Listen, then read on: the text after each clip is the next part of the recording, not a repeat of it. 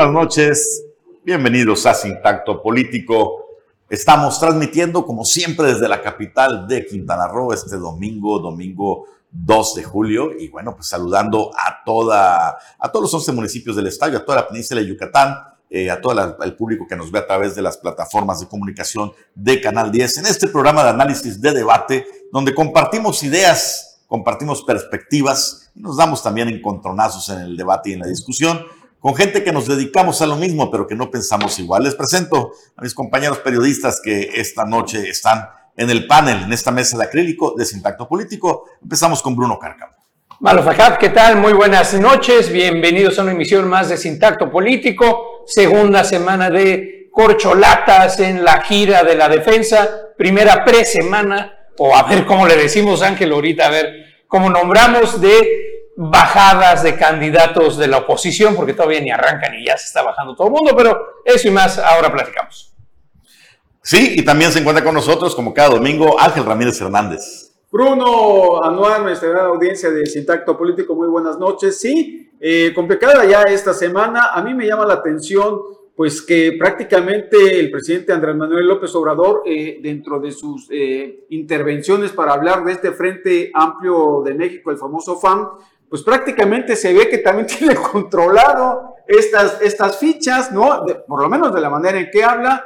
Ya eh, se bajaron ahí del carro, pues Lili Telles fue la, primera, después vino Claudia Ruiz Maciú, también eh, Mauricio Vila, el, gobernador de, Yucatán, y otros actores ahí importantes. Y bueno, eh, hay que escuchar también el argumento que ellos presentan para bajarse eh, que evidentemente hablan de que eh, ninguno, ninguno de los eh, actores que van a participar pues está jugando con las reglas, ¿no? Están, incluso están pues haciendo un lado las reglas. Tenemos muchísimos temas que abordar, por supuesto ese será uno de ellos, otros más que se están dando, dando a lo largo y ancho del país en temas políticos, pero aquí a nivel local, y quiero que empecemos con este tema compañeros, eh, pues nos agarró de sorpresa a muchos el cambio en las cabezas de gabinete de seguridad, particularmente uno de los cambios arrancando la semana, el del fiscal Oscar Montes de Oca ya se venía rumorando, ya se daba por hecho,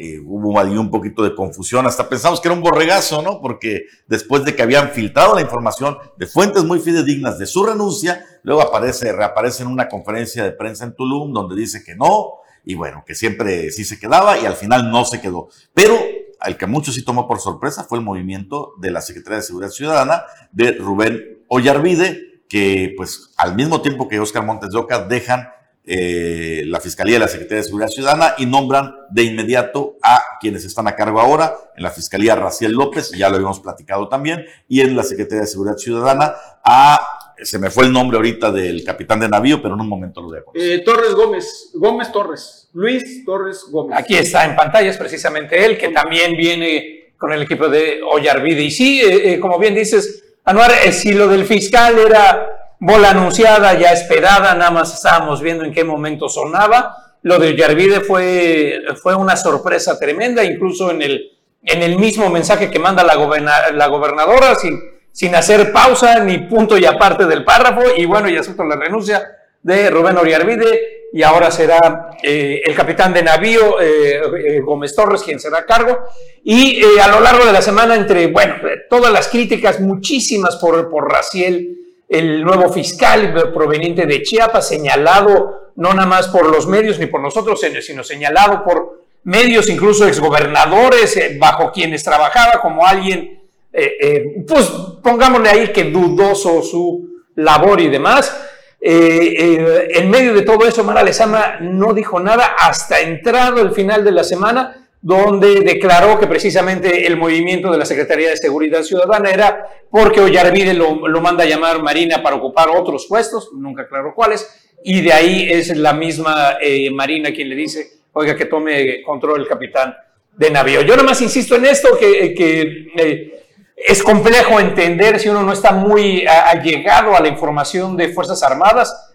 Tener un contraalmirante, que es el equivalente de un general, a tener un capitán de navío, que es el equivalente de un coronel, no es un tema no es un tema que se diga, ay, ¿por qué nos quitan un general y un coronel? El problema es a la hora de sentarse en las mesas de seguridad, con todos los de la Guardia Nacional, Marina y Ejército, todos son generales en esa mesa. Entonces, al momento que se sienta un coronel de primera instancia solo por grado y por jerarquía, pues la tiene difícil levantar la mano y poder hablar, porque los que están ahí son de grado superior. Por eso la importancia de tratar de tener generales o, gente del mismo grado en la Secretaría de Seguridad. Veremos qué sucede. El otro, pues, es el tema de eh, eh, su trayectoria, si bien ha estado en labores, digamos, administrativas o de escritorio más que de acción. Vamos a ver qué sucede. ¿Qué pasa si nada más se queda de este, encargado, aunque ya fue nombrado como secretario? Hay también un gran run run este, extraoficial de que estará unos días y después se nombrará a otro más.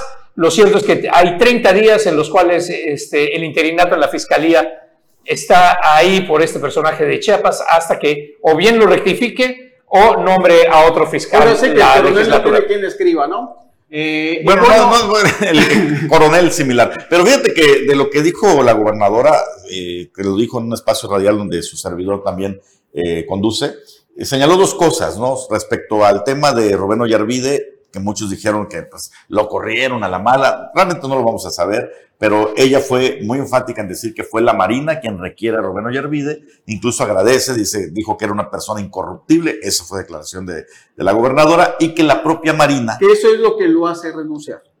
Eh, bueno, probablemente, ¿no? ¿Sí? Probablemente. O sea, eh, eh, bueno, ¿y los resultados, Ángel? En términos generales, sí, hay, hay, que recordar algo. Rubén Ollarvide era, generalmente cuando ocupan estos cargos, son gente ya en retiro, ¿no? y en el caso de él, no. En el caso de él, lo habíamos mencionado cuando él entra al escenario. Él era un activo de la Secretaría de Marina. La no mayoría, con licencia. Así es. Entonces, eh, a mí no me sorprende porque Rubén Ollarvide se veía eh, precisamente desencajado ahí, estaba incómodo. Yo, eh, en, los círculos más cercanos a, a él, eso me lo decían, me decían que no estaba cómodo con algunas situaciones, cómo se estaban dando. En el caso, por ejemplo, de Óscar Montes de Oca, era muy cantado, desde un principio eh, él todavía le faltaban cuatro años porque él fue elegido en diciembre del 2018 para un periodo de nueve años. Entonces le faltaban todavía cuatro años para que se cumpliera, digamos, lo que marca la ley, nueve, años.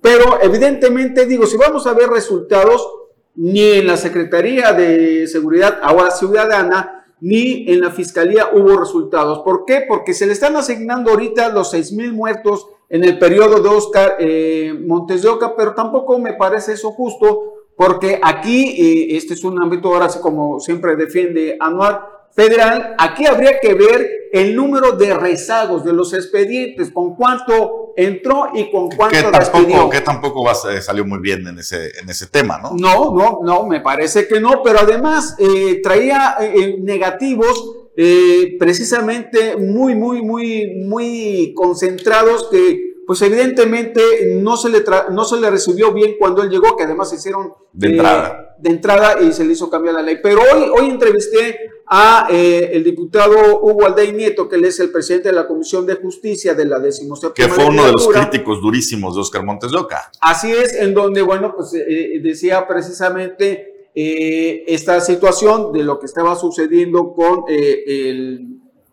este, con Oscar Montes de Oca y que evidentemente, eh, bueno, para él ya no tenía que, estar ahí, pero pues esta es la situación que, está imperando. Para finalizar con este tema, pues no clavamos demasiado, em, la mayoría de la gente, la mayoría de la población, me refiero a líderes empresariales, líderes políticos, líderes sociales, pues han visto con beneplácito este cambio, justamente porque de alguna manera despresuriza, ¿no? Había mucha exigencia de parte de la sociedad de mejorar las estrategias de seguridad y bueno, todo cambio, no sabemos en realidad qué va a pasar, si va a ser para bien o para mal. Nieto, pero, eso es lo importante, Hugo Alday Nieto decía que él sabe que tiene negativos, el, Oscar, eh, perdón, este... Raciel López. Raciel López, que tenía negativos, pero que iban a ponderar los negativos contra los positivos. yo, creo, yo creo que hay que ser muy no, es que, en esa balanza, porque si él porque los negativos son mucho más que los dos Oscar Montes de Oca. habría que checar el, el, el, origen del nombramiento, porque por ejemplo también al respecto habló la, la gobernadora Mara Lezama, dice que ella le extraña eh, que cuando nombran, y eso hay un punto de, mucha razón en lo que dice. Cuando nombran a Raciel López, dice que no es extraño en Quintana Roo, tiene dos años que lo nombraron como delegado de la Fiscalía General de la República, ningún medio dijo absolutamente nada. Y es cierto. O sea, nombraron como delegado el señor aquí en Quintana Roo y nadie dijo nada. Dice, ahora que lo nombramos nosotros en la fiscalía, lo están descalificando a priori. a ver, porque ellos, ellos entran prácticamente, entran de incógnitos al Estado, evidentemente, porque no hay una, eh, la federación nace y deshace, eh, no en el caso de... Pero no deja de ser importante. no deja de ser importante la, delegación. Pero, hay que ver, por ejemplo, yo y lo veníamos señalando aquí constantemente en publicaciones de Puebla, en publicaciones de Chiapas, recientemente dábamos cuenta, eh, hace como un mes más o menos, habían asesinado tres, cuatro personas ahí en un rancho que se le asigna a, a Raciel, tampoco nadie dijo nada y eso no lo mencionaste tampoco, ¿verdad? No, a ver, yo te estoy diciendo lo que dijo la gobernadora. Ah, bueno. Sí, fui bastante claro en que dije, fue una declaración de la gobernadora el señalar que eh, cuando lo nombran delegado hace dos años, nadie, nadie dijo nada y ahora hay críticas al respecto. no, no sé, pero, pero, permíteme para no perder la idea. Eh, yo creo y coincido en un programa donde te vi a ti discutir con otro colega, con Javier Chávez, Estoy de acuerdo con mucha la, visión de Javier en ese sentido. Para este tipo de posiciones, quienes hayan pasado por una, dos, tres de estas posiciones, no vas a encontrar ninguno con un currículum así impoluto, ah, sin, señalamientos ni publicaciones. Es real, es una realidad, Ángel. No, no, no. Es una realidad. No son oficios para, para, para. Me queda claro. es una realidad. claro, a ver, porque, porque el periodismo, además, el periodismo no te da, las notas no son sentencias, las notas son denuncias o señalamientos. No confundas eh, eh, una persona que sea, digamos, este, estructurada, que sea enérgica, con una persona que viene bañada en actos de corrupción. A ver, Oscar Montes Yoca, tú mismo lo señalaste, tú googleas, estuvo en la Ciudad de México y también encontrabas un montón de notas de antecedentes. Y por eso no se...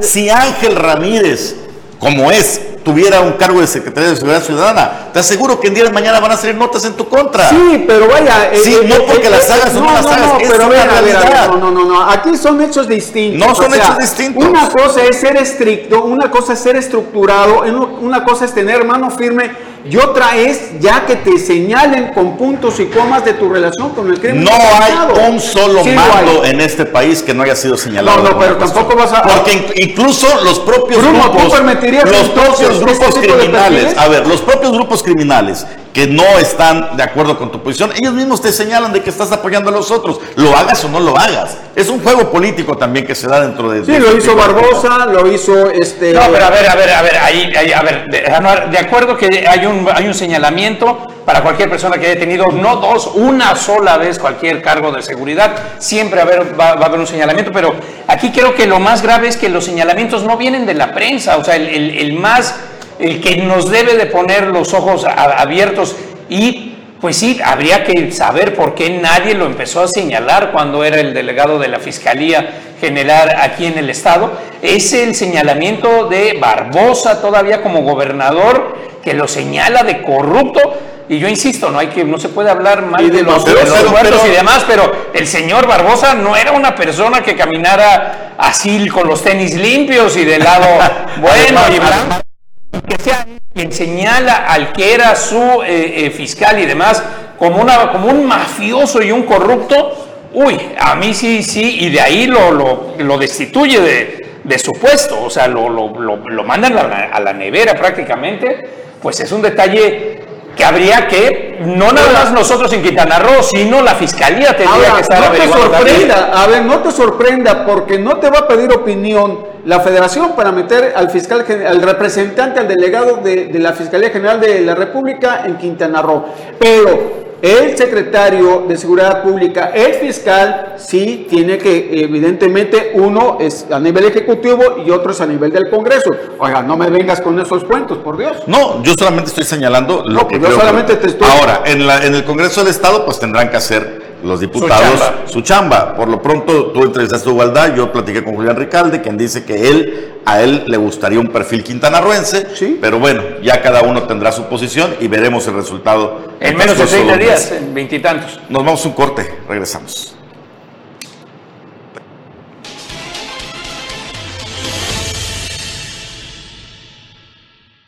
Estamos de regreso en Sintacto Político y vámonos con temas que están dándose a nivel nacional con esta guerra por la sucesión presidencial. Ya también la oposición al presidente, la oposición a Morena, ¿cómo se llama el Frente Amplio de México? Frente, Amplio, por México. Frente Amplio por México. También ya definió sus reglas del juego y al parecer, pues a muchos aspirantes no les gustaron porque ha sido una bajadera esta semana de posibles candidatos. ¿Qué opinan al respecto? Bueno, ha, sido muy criticado eh, por quienes se han bajado, en el caso muy particular de las mujeres que han sido más directas, el caso, por ejemplo, de Mauricio Vila, el, gobernador de Yucatán todavía, dijo pues que él no, no, no le entraba. Eh, en el caso, por ejemplo, de... Bueno, pero a ver, perdón Ángel, pero a Mauricio Vila nadie lo invitó ni estaba presente allá en, el DF ni nada, ¿no? En algún tiempo se escuchaba lo como que todo mundo de Yucatán, pero finalmente él se dio cuenta de lo que tú estás diciendo, que allá en, en, el centro de la República, pues evidentemente no. Pero en el caso, por ejemplo, de, Lili Telles, en el que ahí está, es interesantísima la foto que esta la presentamos de Claudia Paredes ¿eh? Ellos sí dijeron que ellas dicen, por ejemplo, en el caso de Claudia, y más o menos de una manera similar, Lili eh, que criticaban, por ejemplo, eh, que Morena estuviera haciendo actos adelantados de campaña con esto, eh, que incluso Claudia decía, yo he participado en marchas precisamente criticando esto, y que yo me sume a un acto similar que hace este Frente Amplio por México para competirle, pero en igual de circunstancias, violentando la ley electoral, no le entro. Por eso eh, yo ahí lo veo un poco más apegados a la realidad, más, más sincero el argumento, y evidentemente entonces ya se reduce eh, pues esta, esta plataforma de mujeres, creo que nomás quedaría Xochitl Gálvez. No, Beatriz. Beatriz, Paredes. bueno, pero... no tarda en bajarse Beatriz Paredes. De hecho, este, ya es muy llamativo, no solo las mujeres se bajaron, se bajó Mauricio Vila, se bajó Germán Martínez, cada uno señalando entre líneas, pues ahí que no, no ven muy bien el, el proceso. Interno, algunos señalaban que estaba hecho para que el candidato, ya sea Santiago Krill, candidato de Claudia X González y de Ángel Ramírez Hernández, por supuesto. Eh, fíjate que no. Fíjate no, no es tu candidato. Fíjate que mi candidato ya lo bajaron, ya ni lo mencionaron, era Miguel Ángel Gurría. No, bueno, ni siquiera figuró. Pero no, mi candidato sí es o Santiago Krill o Enrique de la Madrid para ese lado. yo, yo para ese lado. Para Frente Amplio, yo, pienso que son de los mejores políticos que hay ahí. Madrid ellos dos, ellos dos son los dos mejores. Bueno, y Beatriz Paredes, pero Beatriz Paredes, uff, a ver qué tanto puede. Es que el asunto ya no es que tanto mueves de tu partido, sino qué tanto es puedes mover es un Peña Nieto más bueno. No, hombre, no, ya quisiera Ya vi cuáles son sus candidatos de ustedes. Es un Peña Nieto más bueno. No, manera igualito, la misma facha. Este sí es un político, este, este sí, este, este no se despierta de, ay, ¿dónde estaban los calzones? Me los puse al revés. Y dicen las encuestas que, que, no es conocido, pues fue secretario de turismo. Este, hijo de un expresidente. De Miguel de la Madrid, o sea. Súper conocido. Y sin embargo, el que, la, que, la que están dándole muchas porras a los medios así. A la que menos debería. Es a Xochitl Galvez. en todos lados ha aparecido que es la antítesis de Andrés Manuel. Porque es entrona, porque es combativa. Es, es como Fox, Porque es popular, sí. A ver, a ver, Ángel, ¿y a ti no te, parece que es no tanto. el doblaje en mano antes de la carrera decir, pues va Morena solito y le vamos a dejar limpio el camino, poner a Xochitl? Ah, claro, pues es que pues ya lo está diciendo el presidente, o sea, el presidente Justo lo que comentabas. Es, es, que ella no era la indicada, es que eh, el bueno se va a dar a conocer en tanto tiempo y dices tú, bueno, pues prácticamente él está asumiendo también que eh, eh, las corcholatas de allá, bueno, pues, ¿cómo le llamaría? No, está haciendo la selección también del Frente Amplio. Claro, él la está haciendo, ¿cómo se llamaría? Corcholatas, allá sería que tapón. Tapitas, este. Tapitas. No, le pusieron algo, el coordinador, otra vez le pusieron el coordinador de la ah, defensa de la otro título larguísimo. Pero mira, eso estuvo correcto, porque hayamos criticado, o su servidor al menos, de que estaban permitiendo que Morena hiciera su precampaña, obviamente al borde de la ley, utilizando cuestiones como estas, como que, a ver, no estamos seleccionando precandidato, no estamos en un proceso electoral, es el defensor de las comités de la cuarta transformación, o sea, te inventas un título partidista para hacer toda esta campaña, y mientras los de enfrente, pues nomás estaban mirando así que les pasaran encima, alguien les dio un zape, reaccionaron e hicieron lo mismo. Pero van, está a, mal. van a- no, está bien. No, está mal, Está violentando la ley, por eso muchos Ah, por favor, Ángel, Por eso Claudia. Ruiz dijo, yo me bajo, por eso Lili Telles dijo, yo me bajo, porque no es posible, hay que ser coherente en lo que dices con lo que haces. Si No yo estoy en marcha, si yo estoy en marcha, haciendo Morena, son actos adelantados de campaña disfrazados. de A- Ahora resulta que la oposición por coherencia y ética personal Porque se baja. Si la- fueran coherentes, Lilita ellos A hubiera ver. quedado hubiera renunciado a la senaduría A ver, que le regaló Manuel López Obrador. Eso sería coherencia. aunque tú- Tú no lo creas, hay hombres y mujeres en México políticos que son honestos y que son coherentes lo- en lo que dicen con lo que No, a ver, a ver, a ver, pero aquí, a ver, Ángel, aquí sí estoy, eh, yo también lo estoy defendiendo y eso no se trata de honestidad o nada. En política, tú bien lo sabes, si hay la oportunidad, la tienes que Claro. tomar, porque si no la tomas, te pasan cuatro veces adelante. Y esto lo tenía que ser la oposición sí o sí, lanzar una contraparte y decir, vamos en las mismas y vamos, ya Claro. lo busqué, es el responsable nacional. Y la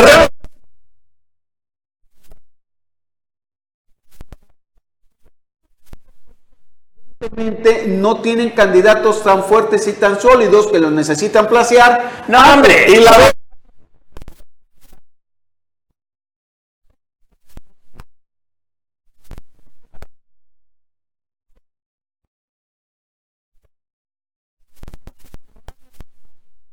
mira esta precampaña la perdía.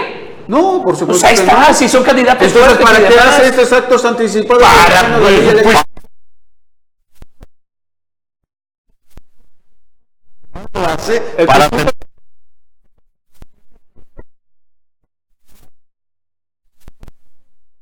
No mentir, no robar, no traicionar. Ajá, no está mintiendo, no está robando, no traicionando. Por supuesto que es.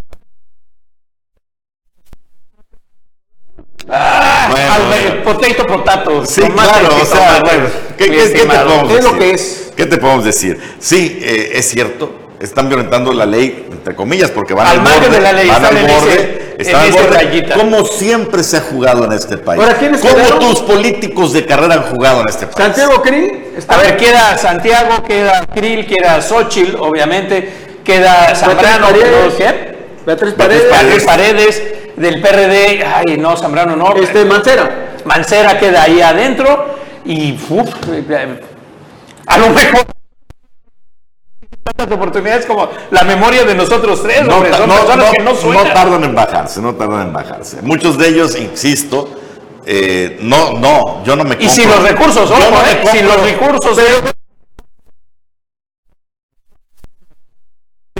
que no le conviene a tus intereses. Pero de esos fuertes, Y yo-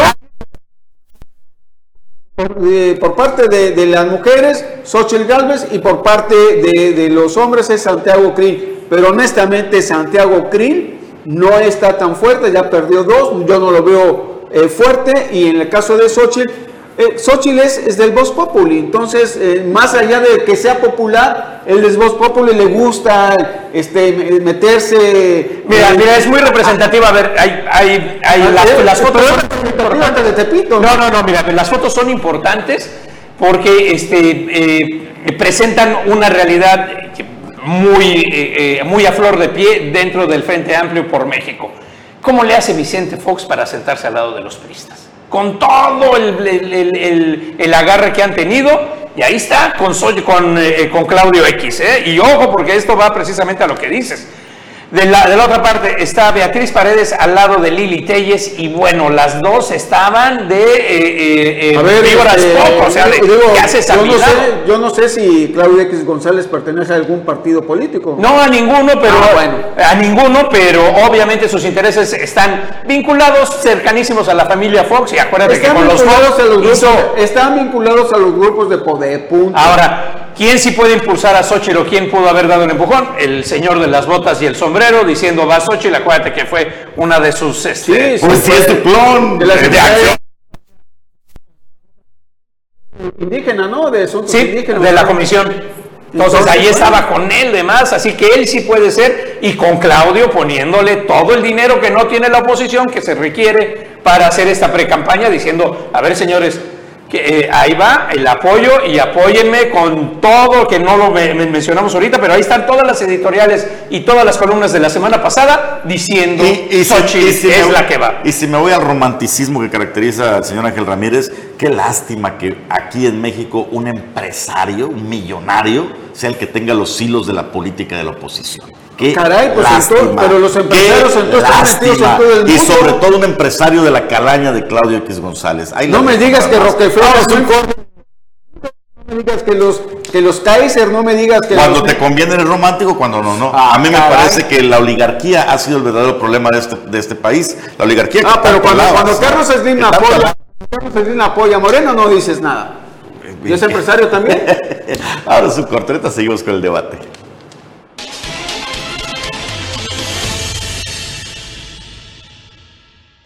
Estamos de regreso aquí en Sintacto Político. Ya formamos la diva de la paz, don Ángel Ramírez, su servidor. Hemos llegado a acuerdos mutuos de no agresión por los próximos tres o cuatro minutos, nada más. eh, oiga, hubo un, un, encuentro esta semana que pasó con el ex gobernador Mario Villanueva Madrid, que como todo animal político, pues no, no importa la condición en la que está, siempre incide y siempre eh, pues alza la voz y señala lo que le parece y lo que no le parece. Y en esta ocasión pues se lanzó duro y directo en una declaración contra el magistrado presidente del Tribunal Superior de Justicia de Quintana Roo, contra el señor Aiden Cebada. Vamos a escuchar el clip para que usted lo vea y comentamos después. Aquí, con todo respeto de Cebada, o como se llama el presidente del tribunal, se sigue trabajando con paso de tortuga, con paso de caracol en los, en los expedientes judiciales. Y es verdaderamente lamentable.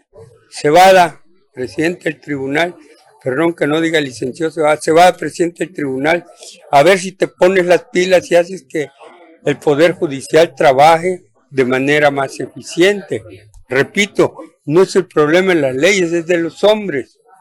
Y si no camina el Poder Judicial en Quintana Roo, es porque pues quien lo preside no se, no se pone las pilas para poner a todos a trabajar y que se apuren para echar.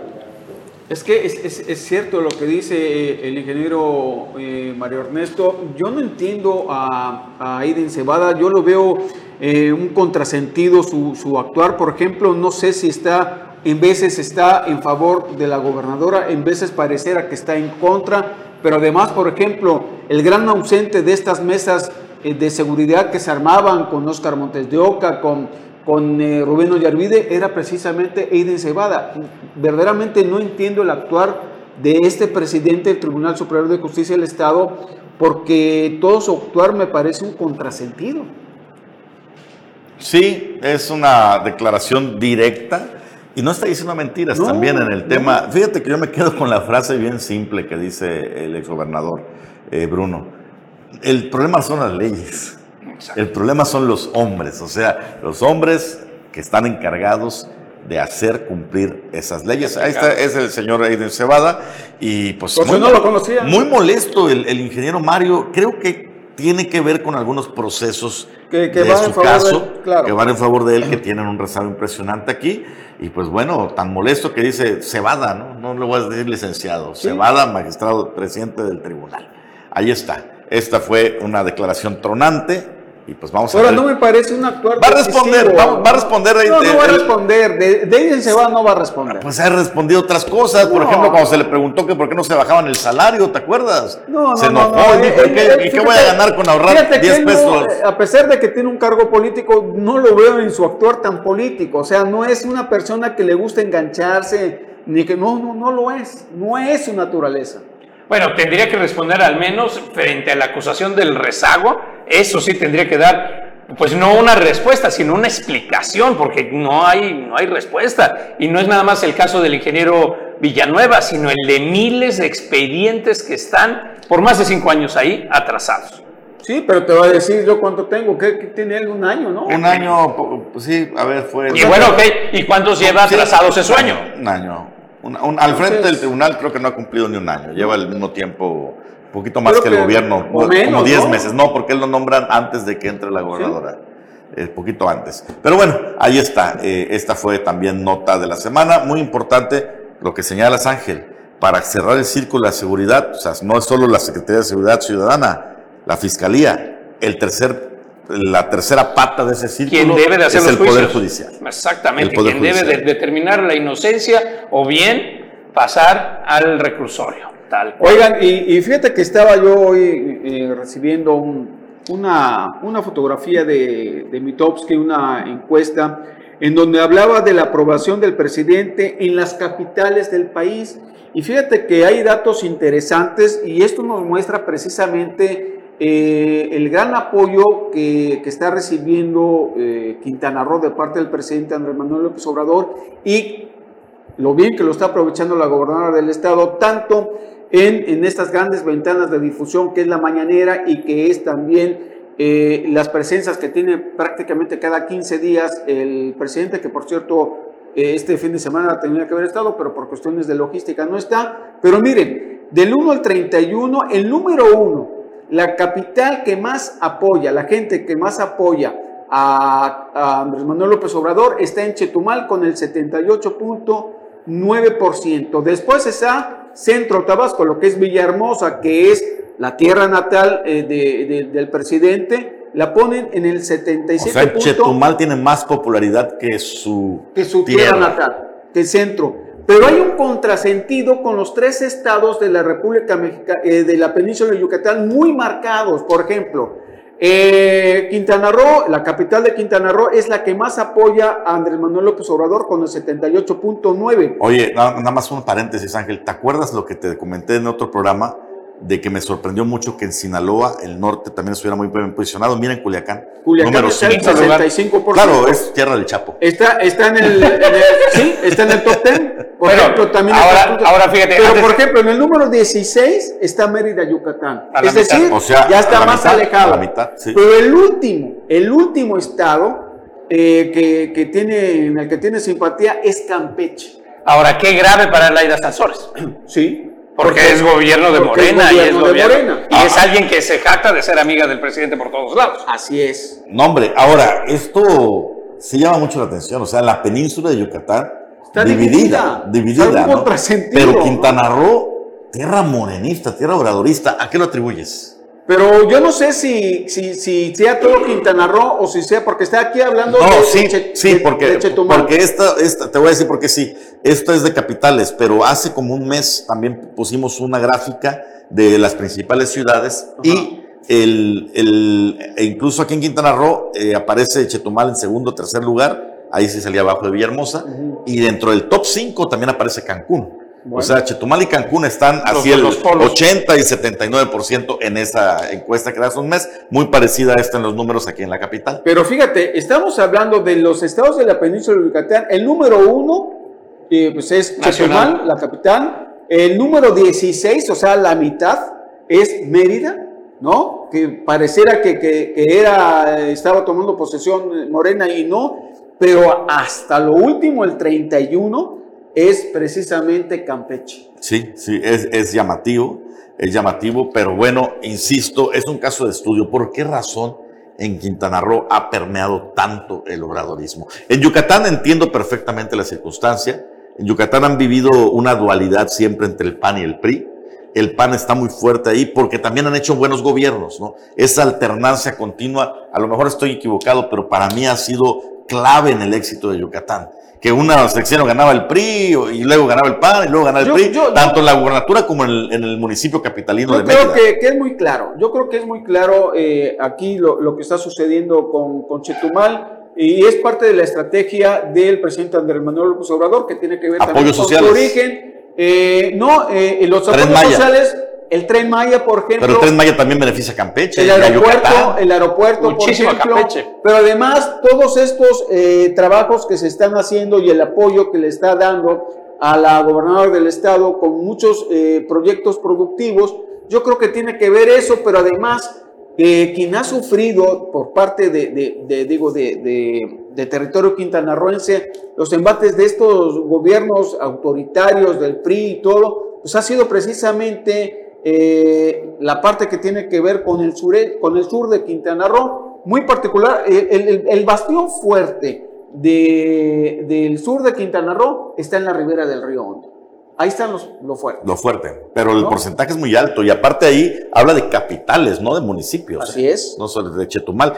Eh, además de la gobernadora, que me imagino que encantada con ver a Quintana Roo. Por eso la, la, que te consiente el presidente. Sí, pero además Pero también hay y queda muy bien parada, ¿eh? Sí, pero fíjate, pero además, eh, esto no lo, es, no lo ha hecho tanto Yansuni, que sí lo puede hacer. Eh, la gobernadora ha aprovechado estas dos ventanas fuertes porque en, cada gira que hace el presidente, por ejemplo, eh, los, los temas, la agenda de la gobernadora está. En cada presentación que hace en las, en las mañaneras, creo que es la gobernadora sin duda la que más ha ocupado en la mañanera. Por mucho. ¿No? Entonces se está aprovechando estas dos ventanas y tiene que ver precisamente con este resultado que hoy está presentando. Ahora, Ángel, es de llamar la atención también el tercer lugar, tercer lugar que es Saltillo, Coahuila, tierra periodista de tradiciones donde inician las revoluciones, o sea, si hay, si hay algún lugar después del Estado de México priista, es Saltillo y ahí es el tercer lugar, no por nada.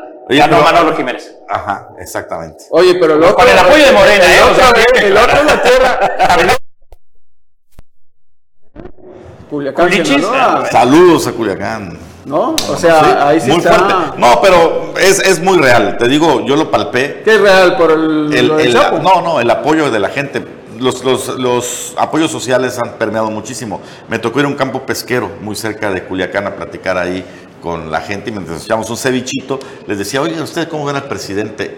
Y me sorprendió que el nivel de, lo voy a decir tal cual, de idolatría, es casi el que escucho aquí en la, en la zona rural quintanarruense. Y me decían ellos, antes aquí éramos todos priistas, ahora usted pregunte, de 10, 9 somos obradoristas. Ojo, no decían morenistas, obradoristas. Dice, y uno queda en el PRI o en el PAN o con los conservadores. El lenguaje también del presidente que tanto se le critica en los medios nacionales, no saben cómo ha permeado en ese sector. Oye, entonces ahí podemos estar viendo ya eh, la nomenclatura de lo que podría ser próximamente eh, ante la caída que pueda tener Morena a la, a la, salida del presidente, un nuevo partido no político. No se va a salir, no va a tener, no, no, no, no. No va a tener ninguna coartura. Eh, hablamos de la salida que es, altos. es eminente la salida porque va a dejar de la salida del presidente. Sí, la salida del presidente, pero no se está cayendo ni su popularidad, ni la de él, ni Morena, porque él sigue siendo Morena. Vamos a ver. El, el señor es Morena. Vamos a ver, porque una cosa es Morena estando el presidente Ah, no, eso me lo Y otra va a ser muy distinta a Morena, estando el presidente. O, no, a ver, o, otra. Te lo pongo peor. ¿Quién se va a quedar de líder de Morena? O sea, ¿quién va a ser el que, el que le va a seguir a Mario Delgado? ¿A quién va a obedecer? Andy. Ah, vamos a ver. Eh, pero eso sí, Va, no a, tenemos va a ser uno de los hijos de Andrés Pero, pero no tenemos ningún presidente con niveles casi del 70% en el último Si gana Ebrad, Andy va a ser el de la Secretaría de la Transformación. No, ya dijo que Secretaría no, pues ¿cómo nos va a ser el líder de Morena? Del bienestar de la 4T. Nos manda la producción al último corte, regresamos en breve.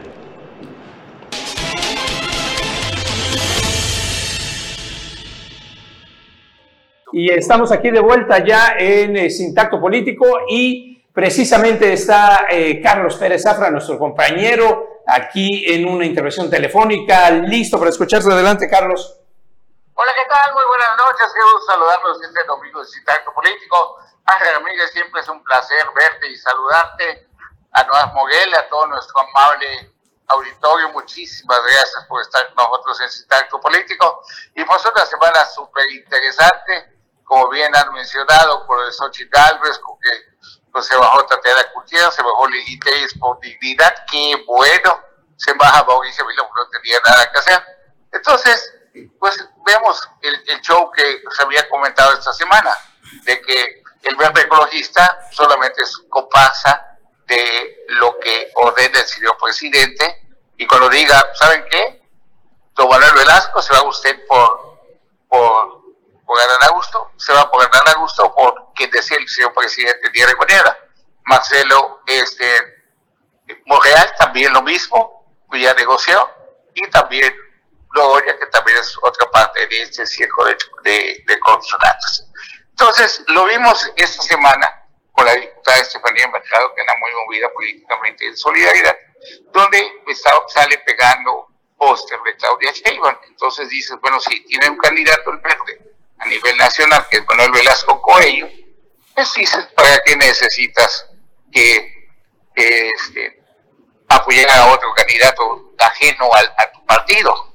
Fortaleces al tuyo para la negociación. Entonces todo es parte de un show al que debemos aprender jugar. Y como tú bien, como ustedes bien dicen, Xochitl Galvez se perfila para ser la comparsa del presidente.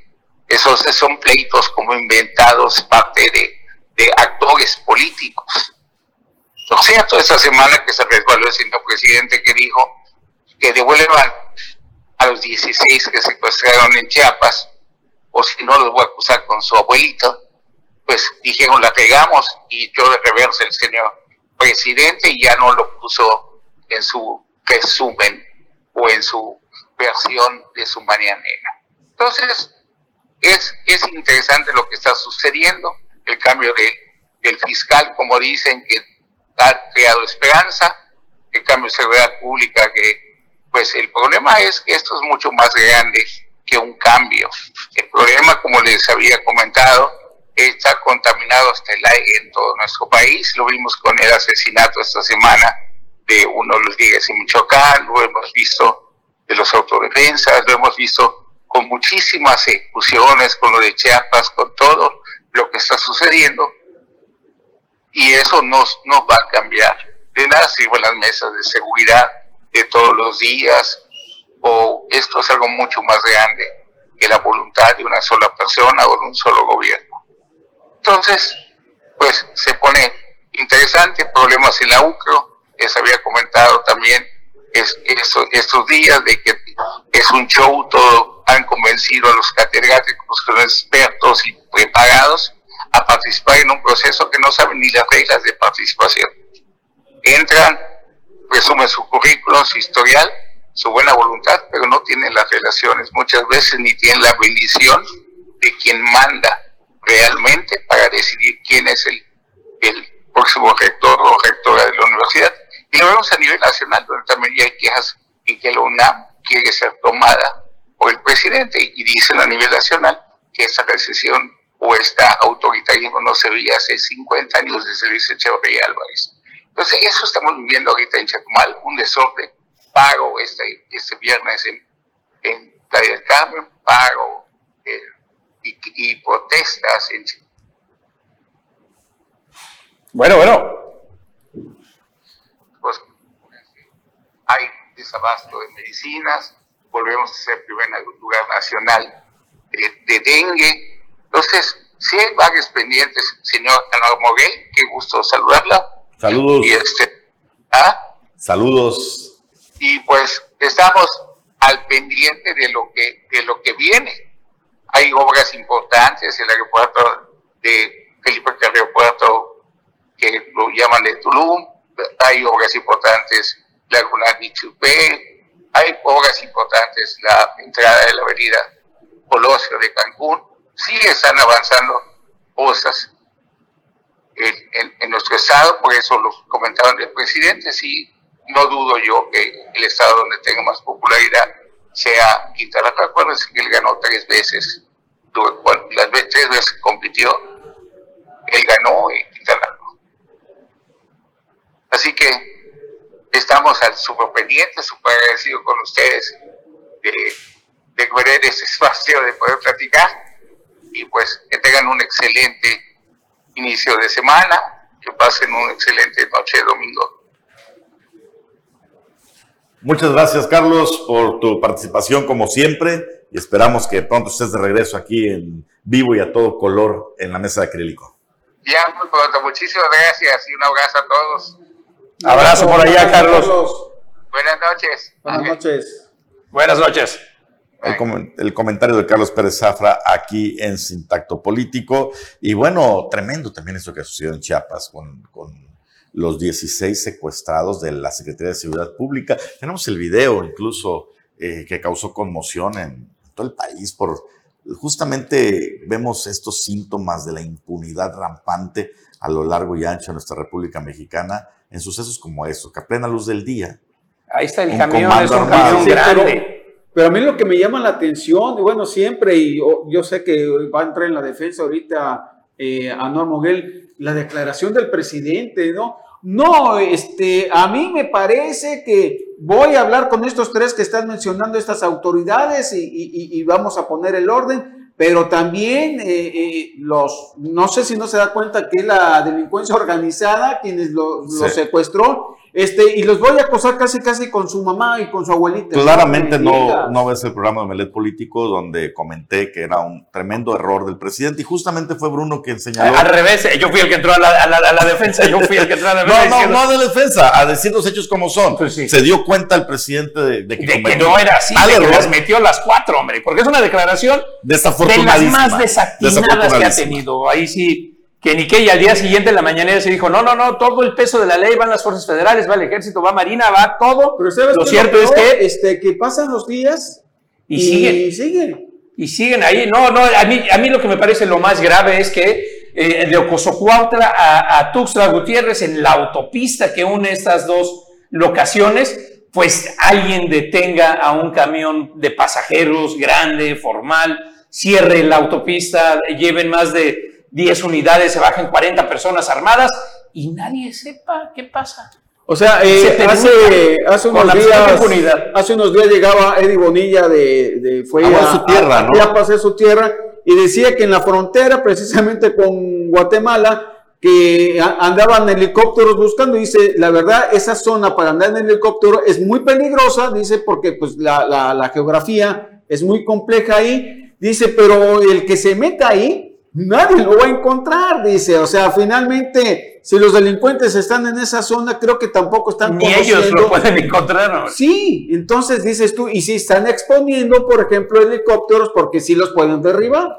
Como ha sucedido allá. Allá sí ha sucedido. En Eh, Chiapas ya esperemos, sucedido con es- Marina. esperemos, como señalaste, Bruno, en el programa de Melet Político del viernes, esperemos que haya voluntad política, porque es lo primero que se necesita para resolver. Y lo primero que se escasea. Muchas, muchas veces, sí, lamentablemente. Compañeros, pues tenemos que decir adiós. Ángel, gracias. Nos vemos el próximo domingo, como siempre. Por supuesto, Bruno Cárcamo Nos vemos mañana lunes. Gracias. y su servidor Omar Moguel. No se pierda mañana Melet Político.